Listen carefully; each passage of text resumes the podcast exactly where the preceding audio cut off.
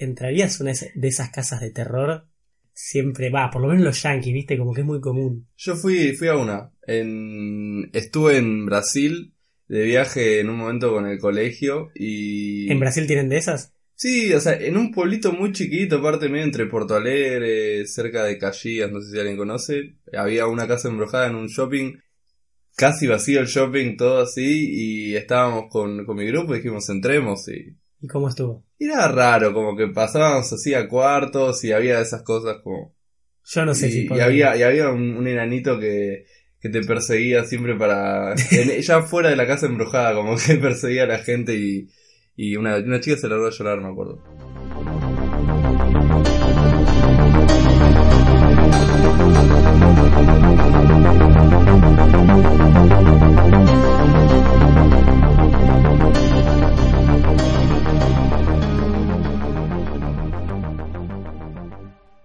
Noches, Screamers, y bienvenidos a una nueva review mi nombre es Rodrigo Gilhueto, su servidor, y estoy hoy acompañado por Jardi, Santi Hardy. ¿Cómo andás? Todo bien, todo tranqui. Hoy vamos a hablar de, de una peli que no, bueno, acá en Argentina por lo menos no tuvo renombre, básicamente fue por internet el mayor renombre que tuvo, que se llama Hound. En español es La Casa del Terror, salió ahora en septiembre de 2019. ¿Qué te pareció, Jardi? Eh, muy interesante. Sospecho que eh, si bien justamente no tuvo, no trascendió tanto en lo más eh, mediático va a tener una repercusión más en lo de culto? Claro, vos decís que se puede transformar en una peli de culto. Sí, tiene, tiene elementos. Sí, porque encima tampoco es que hizo, bueno, vos estuviste viendo, no tuvo una gran recaudación en Estados Unidos, como que pasó desapercibida, básicamente. Sí, sí. Bueno, básicamente para los que no la conocen ni la escucharon, Hound es, trae la premisa de un grupo de seis amigos en la noche de Halloween que, que van a una de esas casas embrujadas justamente a a pasar la noche y que los asusten un poco. No son casas embrujadas, vamos, es una de esas casas del terror justamente, como preparadas para asustarte. Y obviamente las cosas se tornan diferente de lo que esperaban. Y más que sustos, peligran sus vidas, ¿no? Sí. Es el típico slasher, vamos a ser realistas. Sí, tiene personajes también bastante estereotípicos. Sí, es como que cada uno de los seis amigos encaja dentro de un estereotipo de, de, todo el, de todo el libro estereotípico del terror, principalmente de Slasher. Pero grata, yo, yo puedo considerar que eh, la pasé bien. Por fuera de cualquier problema de internet que hubo en el medio. eh, no, la verdad que eh, es entretenida. Me, me, entretuvo mucho más de varias películas que vi que se estrenaron este año que pasaron sin pena ni gloria para mí. Sí, yo la verdad que, que me generó de nuevo bastante tensión. Muchas películas de terror, capaz más eh, como que los slashers generalmente siempre los descreí un poco. Y acá como que hubo momentos que era como que no, no quería ver de verdad. O sea, estaba como la tensión tan fuerte que me, yo sabía que iba a pasar algo, pero no sabía cuándo. Y lo, lo jugaron muy bien a la tensión, todo, la, cómo te va molestando en la película. ¿Estabas al borde del asiento? En un momento sí. es que sí, se podría decir, ¿no? Tranquilamente que, que es un slasher sencillo, básico, pero bien armado. O sea, las cosas que tenían que hacer las hicieron bien y por fuera de pequeños detalles o situaciones es correcta, es más que correcta. Es que, bueno, tiene de alguna manera, si bien capaz uno piensa en la película, bueno, es medio raro cómo llegarían a la casa, pero después de, del contacto como que todo está muy justificado. Claro, son bastantes situaciones relativamente razonables. Sí, como que no ves nada como que sacaron de la galera, serían cosas que uno haría y... Claro, dentro de todo, sí. Sí. Eh, buen punto. Yo creo que igual jamás me metería en una casa. Es más, nunca me metería en esas casas del terror. En, en el Parque de la Costa, me acuerdo de chico, había, ya no sé si sigue existiendo, como un camión del terror que se llamaba Inferno. Ah, y yo me acuerdo, sí, me acuerdo, de, chico entré, iba, fui con mi familia y fue como, bueno, vamos, vamos, nadie quería entrar. Entré yo solo, tendría unos 15 años, menos, menos de 15 años tendría. Y tipo, la primera persona había todo un tipo un verdugo ahí con toda la máscara tapada y fue como dándonos el aviso, miren que si entran acá no pueden salir, no sé cuánto. Una chica se fue por la salida de emergencia, ni entró, y de repente apareció un tipo atrás como medio para asustar así, y dije, no, chao, y me fui por la salida de emergencia, y ese fue mi último contacto con las casas del terror, básicamente. no, no son de mi estilo, es demasiada tensión. Obviamente juegan bastante con esto, no es la primera película que sale con esto, es más, el año pasado en 2018 salió Hellfest, que es básicamente lo mismo. Un grupo de amigos entra a una casa del terror, ven un asesinato en vivo y ellos peligran por su vida. Solo que a diferencia de, de esta película, en esa era solo una persona, mientras que acá son varios, todos los que prepararon la casa de por sí. Creo que dentro de todo lo que quiero destacar son como la- la- las máscaras, o sea, los monstruos, por así decirlos, cada uno como distintivo dentro de lo suyo y inspiraban. Al ser máscaras, viste que no puedes ver justamente lo desconocido, el miedo lo desconocido y quién está detrás de ella. Había cierto miedo cuando aparecían, por lo menos a mí me pasaba, que los veías en, en, en el momento en la escena y yo ya estaba como nervioso de por sí. Sí, la verdad que la- con las máscaras eh, lo, hicieron muy bien, no, no es nada complejo, pero te, te generaba con mucho, mucho interés y cada personaje tenía marcado hasta como una cuestión de rasgos de personalidad incluso que, que se podía pensar como los tipos de máscara y los tipos de cada uno lo que hacía después. Claro, como que cada uno tenía el suyo, se podría decir. Sí, bueno, y después lo que había atrás de la máscara también. Sí, eso ahora dentro de unos minutos Sí, vamos sí, a entrar sí. en la sección con spoilers, pero mientras no se dice nada, que habrá detrás de la máscara. pero sí, dentro de todo la producción es bastante destacable, la hizo Eli Roth, que bueno, ya participó en otras películas de terror, es medio como eh, un- uno de los tantos productores de terror con renombre dentro de todo, hizo Hostel, hizo The Green Inferno también, que esa no está tan buena, tengo que reconocerlo, pero y bueno, y también trajo esto, que les produjo la película a los guionistas de, de A Good Place, iba a decir, de The Quiet Place. Ambos guionistas escribieron el guion de esta película y los permitieron dirigirla, los cuales se llaman Scott Beck y Brian Woods, que no sé si es el debut directorial, la verdad no lo investigué, muy mala mía, pero, pero fue esta la primera película con renombre que tuvieron, por fuera de la- de- del guion. El grupo de actores no es conocido tampoco. Bueno, vos me dijiste que, que lo conocías, ¿no? Sí, sí, ese, ese personaje, bueno, había actuado, pero de nuevo, personajes muy secundarios en cosas desde Hannah Montana hasta Teenage D o en Drill with Taylor, no sé, cositas que Claro, había visto. personajes secundarios. Sí, cosas muy secundarias y en películas muy también, o series muy infantiles o clase de... Claro, te entiendo. Y no, igual está todo bien, la verdad está bien atado. Dentro de todo lo que es el slasher, que tampoco se puede ir por algún que otro plot twist, pero que es básico, el slasher es unas reglas básicas tenés y las tenés que cumplir. Está muy bien formado, los, los actores actúan bien, ninguno es como que decís este es un exagerado ni nada, está todo bien ahí. La verdad que la respeto mucho. Sí, estuvo, estuvo de nuevo bien armada. eh, generalmente las reglas estuvieron justificadas, lo que pasaba tenía un sentido. Y también, bueno, me hizo acordar un momento un poco a Cabin in the Woods, porque medio como que igual había bastantes indicios que eran, son ambiguos siempre. Es como que uno va igual, y, pero le, te hubieron indicios como que iban diciendo cosas que, que bueno, solo tenía una crítica, que medio raro el lugar, que, y todas esas cosas, pero bueno. Claro, como- como... que sabes que te estás metiendo en la boca del lobo, pero al mismo tiempo es dudoso, entonces Sí. te metes igual.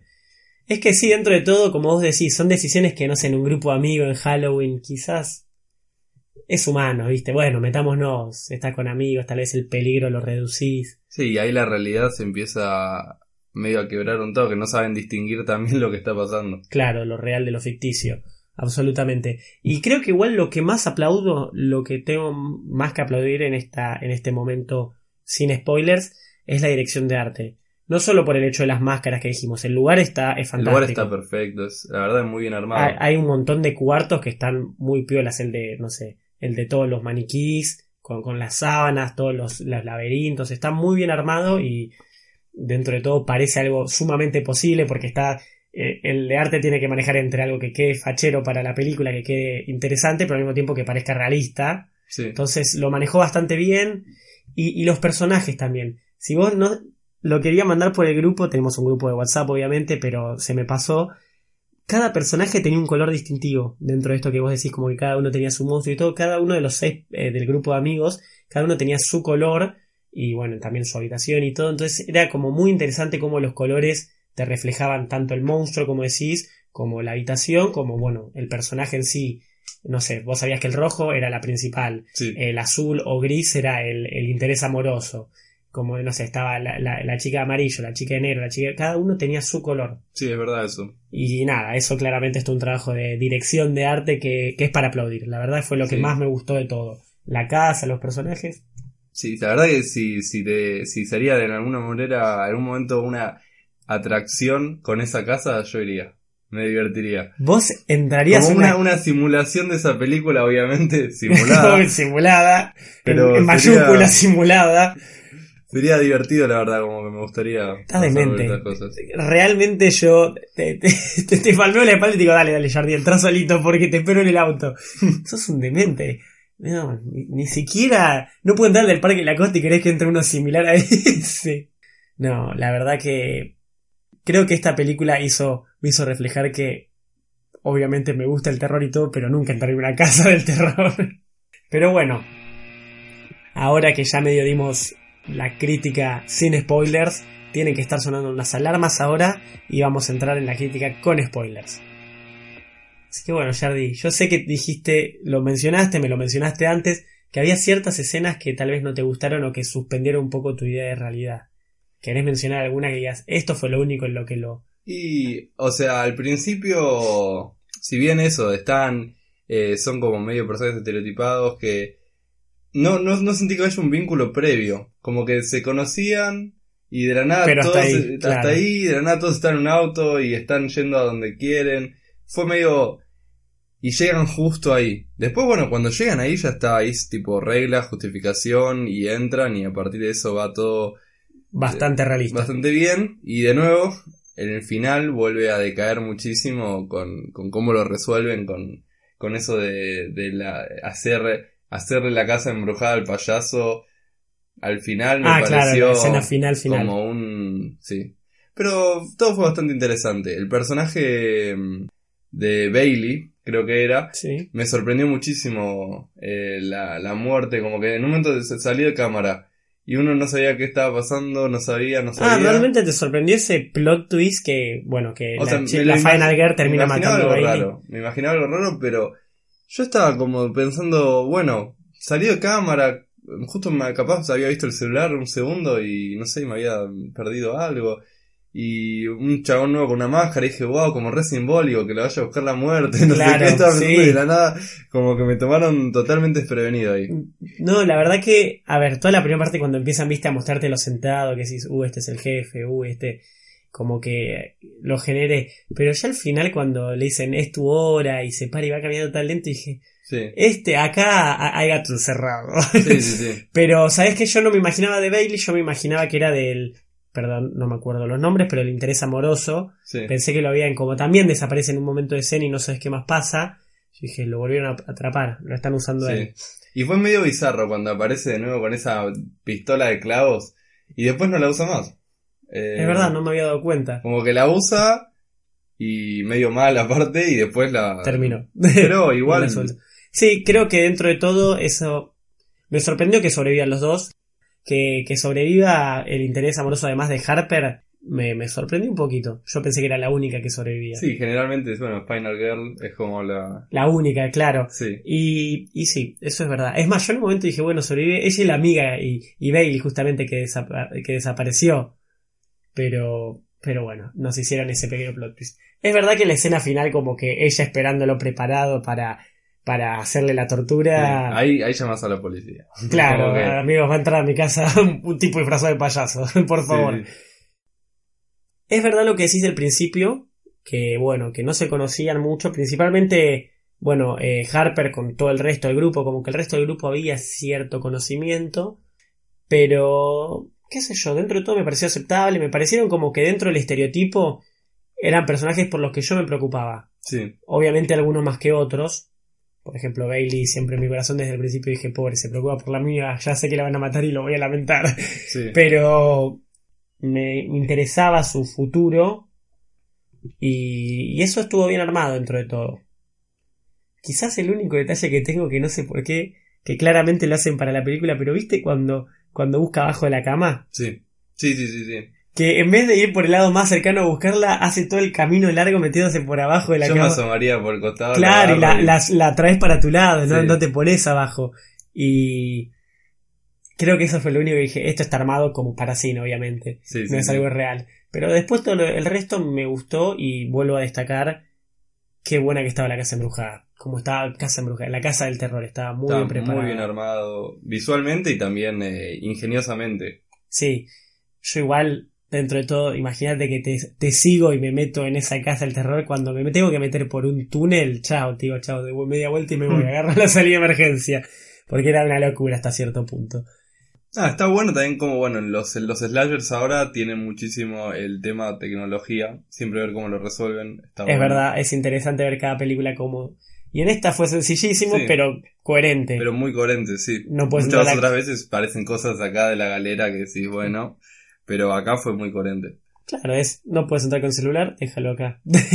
Es una, es una lástima, de nuevo, el tema de los eh, que... Nada, si bien los slashers se van renovando y van proponiendo nuevas situaciones que están copadas, a veces ver un personaje un poco más complejo me divertiría. sí. Y nada, pero bueno. Es que lo cierto es, si esta película le dabas, literal, eh, cinco minutos más de introducción y desarrollo de personajes, tal vez era completamente, eh, o sea, te involucrabas más. Yo Sí. digo que iba a ser completamente distinto, pero te involucraba- involucrabas más y quizás las muertes te afectaban un poquito más dentro de todo. Pero bueno, es un slasher, sabemos que dentro del género del terror, el subgénero del slasher es como de los más directos y eh, de preparar dentro de todo y que los productores lo, lo preparan rápidamente, pero muy aceptable. Así que Sí, y referencia al cien pies humano hubo. en un una momento. referencia al principio Con a el 100 disfraz. pesos que nos están diciendo que la tenemos que ver toda esa saga. La película también nos lo dice con ese pequeño disfraz. Algo que quería atacar, la subtrama del novio golpeador.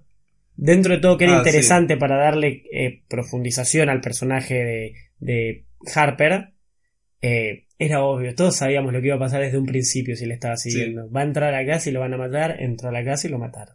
Sí, yo pensé, capaz van a, va, va a salvarla, pero sería demasiado justificar a un golpeador de alguna Claro. manera cinematográficamente como que pensé.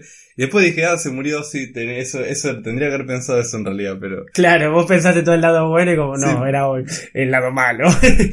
Pero lo que sí, podrían haberlo usado mejor entre todo, como quizás que su aparición sea una justificación de que uno se sale, viste, Eh, detalles así. sí. Porque fue básicamente todo fuera, nunca lo veo, la mitad de los personajes, es más, Harper lo ve de lejos y ni se acerca porque obviamente no se iba a acercar un fiambre, sí. pero es como que nunca...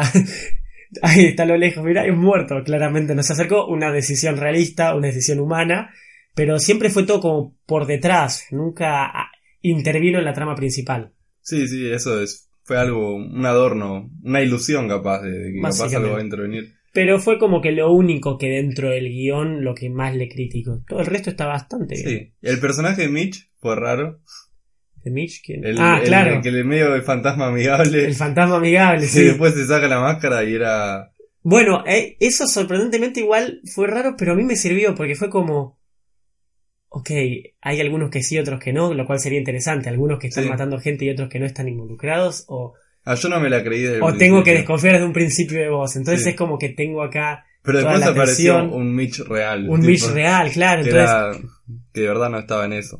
eh, claro, que simplemente asistía. Pero por eso, que dentro de todo eran humanos, por fuera de sus apariencias eh, extravagantes, casi demoníacas, eran personas humanas que dementes. Sí, era, es loco como la planteo de la máscara y bueno, siempre es como, bueno, la máscara, pero abajo de la máscara capaz. Hay algo más. eh, no hay, no hay, no, muchas veces se hace eso, como, abajo la máscara es, es un humano normal, le ves la cara y era un chon del barrio, y acá es como abajo de la máscara, a veces hasta daba un poquito más de miedo, un poco más de impacto. Sí, a ver, como que por un lado lo entiendo como vos lo decís, que, que tiene lo suyo, que abajo de la máscara también haya una criatura o incluso un rostro más terrorífico de lo que esperabas. Pero siento que tal vez el no sacárselas hubiera rendido de la misma manera. Sí, sí. Fíjate sí. que al fin y al cabo mostraron a todos. Eh, pero el- la idea de la máscara te da la idea de lo desconocido, que al fin y al cabo lo desconocido genera miedo, genera tensión, genera terror. Y el hecho de que sacarle las máscaras a todos es justamente reducir el nivel de terror. Imagínate con que uno tenga la máscara y no sabes quién está detrás. Hay un miedo sin cerrar que, que hubiera estado bueno, quizás. Sí, pero creo, también igual por debatir, ¿no? Pero No, creo que también aún así, este. Eh, aún así, justo en sacándose la máscara igual, me generaba la misma, como la misma sensación de que seguían teniendo igual otra máscara. Ok.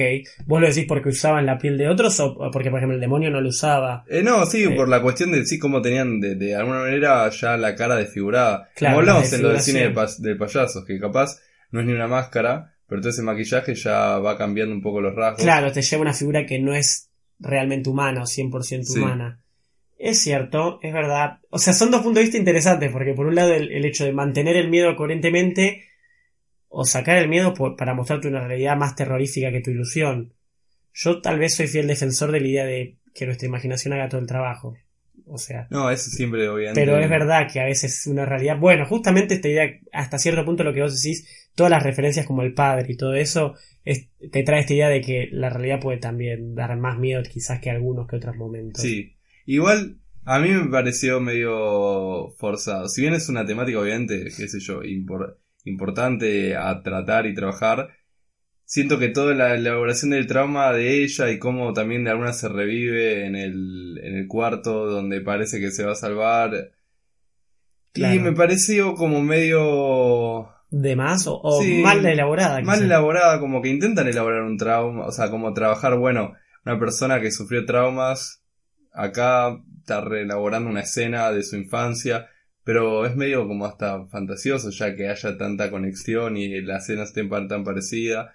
Y este hombre de rojo con el tridente que le decía esto de que hay abajo de tu máscara, eh, me da un poco de cringe cuando ya se vuelve tan como... Es como me hace acordar a Split cuando estaba Anya Taylor Joy. Bueno, si alguien no la vio, no sé, pause y salte 15 segundos. Cinco, que- eh, un minuto más adelante, vaya. Que nada, em, que le dice, ah, no te voy a matar porque tenés la oscuridad y todas las cicatrices.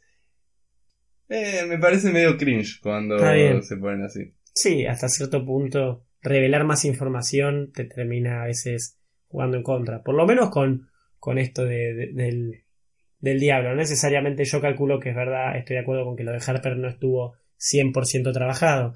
Pero que no hable el demonio, que siga Sí, siendo sí, sí. así con ese rostro y sigue siendo amenazante. Darle más exposición a veces te termina jugando en contra, más en el terror, Sí, donde justamente en el mayor trabajo lo hacemos nosotros. sí, sí.